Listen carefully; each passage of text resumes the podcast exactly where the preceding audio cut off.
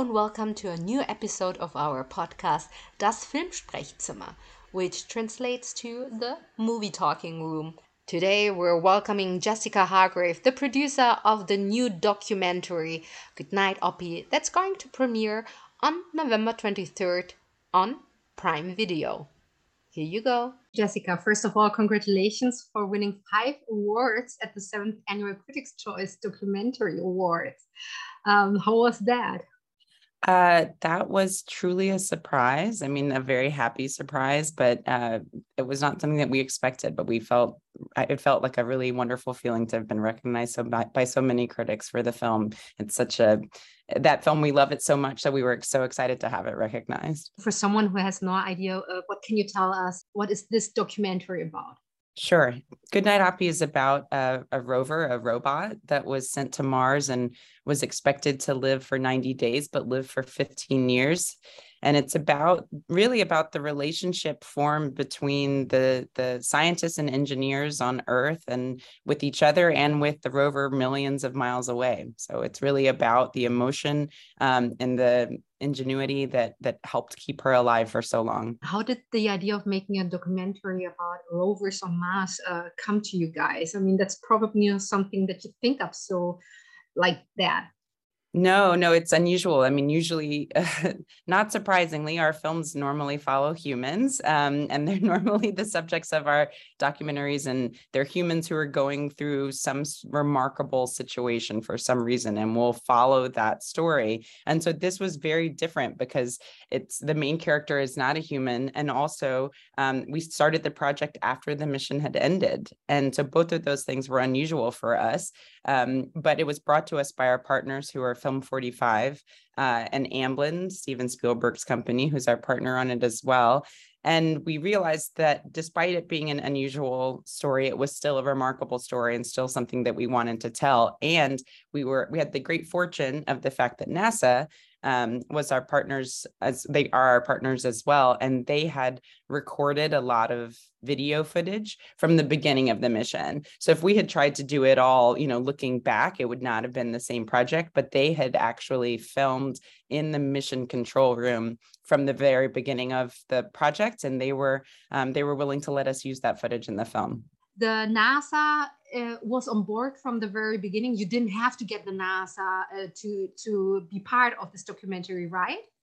Well, they so the idea didn't originate with them. You know, it did originate with Film 45 and Amblin, and then they brought us on board. And then um, we approached with the team. We approached NASA and said, "This is what we want to do." Uh, and would you be open to that? They get a lot of requests you know so uh, we were fortunate that they aligned with what we wanted to do with the project the theme of our story and that they were willing to partner with us because it's a lot of work for them too you know and so they don't just partner with anybody. They they are selective about the projects that they'll do but once they partnered with us they were fully on board and so that meant giving us access to that archival material to the video footage shot over the years also helping us set up interviews interviews with the people who worked on the project. And that you know was really what the really brought the emotion to the project and really brought the themes to the project is the the scientists and engineers telling the story themselves. And they're all very busy but they all wanted to take part because this mission had meant so much to them. But nasa helped facilitate that and also helped facilitate us getting data from the mission because we could use that data uh, we partnered with another partner, Industrial Light and Magic, you know, George Lucas's company. They do Star Wars, they do all these amazing projects, and they partner with us to do visual effects for the film. Um, and the way that they did those visual effects, we wanted to really transport the audiences to Mars. Um, and to do that, the ILM created as photorealistic a Mars as they could using the photos that the rovers had taken, which there were hundreds of thousands of photos. Um, they have nine cameras on them. So there's photos taken every single day, and all of those are documented. But then NASA also maintains a lot of data about sunrise and sunset and the level of dust in the sky and the atmosphere. And so they w- would give us that data as well, which then ILM would use when they were creating the Mars that we show in the film. So there was one question that I actually had. So part of uh, everything that we see on Mars, obviously, is um, is like CGI or visual Correct. effects. Yes, um, those were not documentary parts. So it's except that they work with the documentary. right exactly. So it's based on the actual Huh. data and the actual photos and we tried to make sure that we were always i mean that's one of the things that ilm they had never done that before. So it was a challenge for them. They said we've made mars before but normally when we make mars we you know just do whatever we want. Like we think this would look cool here and this would look cool here and that's not the way we wanted to do it. We wanted to really have it based on where the rovers were in that part of the mission what the rovers were seeing. I mean some parts of mars aren't that exciting right? It's Yeah. just like a lot of big red rocks and that's what you see in the film because that's what the rovers were seeing you know just a lot of big red rocks and they would use those those rocks and and use them to create uh the cgi version of that So while I was watching the movie, um, I was thinking, oh my gosh, this is like 15 years of material um, for you guys as as documentaries. You have our filmmakers. You have to watch through all this. How t- take us with you uh, through the through the journey. That must have been exhausting, and to know what parts are really really good, emotional that we're gonna take and and use in the movie. It's a great question because it was a huge task and we had the biggest team we've ever had working on it because there was so much footage. And so, you know, NASA, as I said, is great about recording all this and keeping all of this. And it's pretty organized, but it's also not like it just says maybe a date on it's, you know, it's VHS tapes, a lot of it. And it would just say the date that it was filmed, if that, you know. And so we'd have to get the, the tapes from them. And then we had a whole team of what we call loggers, people who log the footage, who watch the footage and put markers in and make notes. And and they would find those moments that you're talking about where you what you could pull out that really contributed to the story and then let us know. But so you don't get a tape that says really great ABBA SOS scene. You know, you just get a tape and someone's got to find it and then put it together into a really great ABBA SOS scene. And sometimes those loggers would spend days you know, on a couple of science meetings and they would be like, be like, you know, exhausted by the end, just having watched. There's so much footage of people just sitting at computers, but you can't skip it because you don't know when in that moment you're going to find or when you might find that moment within that larger picture of footage so so it was all watched down it was all noted they had this really amazing organizational system to keep track of it and then also you can go back into it and it was like okay we need to we want to find more of this one moment where do we find it and it was all tracked once we'd watched down the footage I do really want to talk about something that you've already mentioned. Um, Sure. That was very significant for me as a viewer. So, because you made me feel for Rover, I cried so many times watching the movie. And Yeah. um, I, tell us a little bit how do you make the audience care about a machine?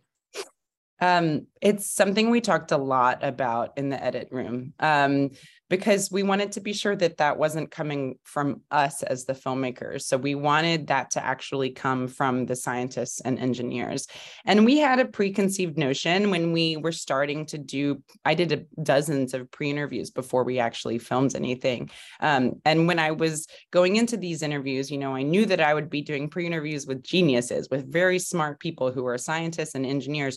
And my understanding of that was that they would be really academic, really rational thinkers, really black and white about the way that they answered my questions.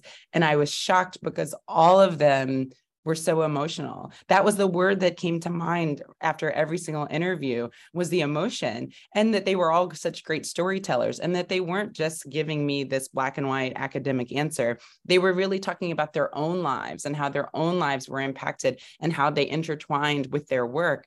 And everyone kept doing that. And it made us realize, you know, of course, the log line is a great log line, but the mission meant so much to the team. And for so many of them at the end of it, or some people had moved on during the mission, you know, they go on to something else.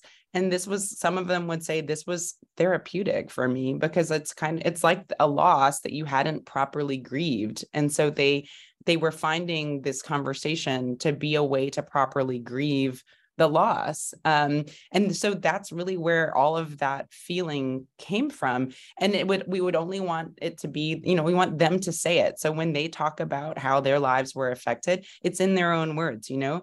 And then I think a lot of what we feel as an audience, you know, and putting myself as an audience member too, is the connection with the humans too. Like we're feeling what the humans are feeling. We feel this affection for the robot because the humans feel that affection for the robot. Your movie Goodnight Oppy will premiere on Amazon Prime on November 23rd. What is your hope for the movie? What's your hope for Oppy? um, I hope that people take away uh, I've, I feel I feel like for especially for an adult audience, I do hope that young people will watch the film. But I feel like for an adult audience, I hope that they're transporting transported back in a way to some of those feelings that we had when we were kids. I think that's part of this film's uh, I don't know, the element that I hope will appeal to people too is as adults, sometimes we're not as inspired anymore. We don't really have this sense of wonder and awe when we're in our daily lives because you just lose it. As kids, you have it a lot. So I certainly hope kids feel it, but I really hope that adults can feel that feeling again and see what's possible when people dream big and work together to do an impressive and what seemingly impossible thing. Thank you so much. I really, really enjoyed uh, the movie. And um, as I said, I felt like it was a character and it was not a machine or a thing. So thank yeah. you for that. Oh, great. I had a really so wonderful. Much,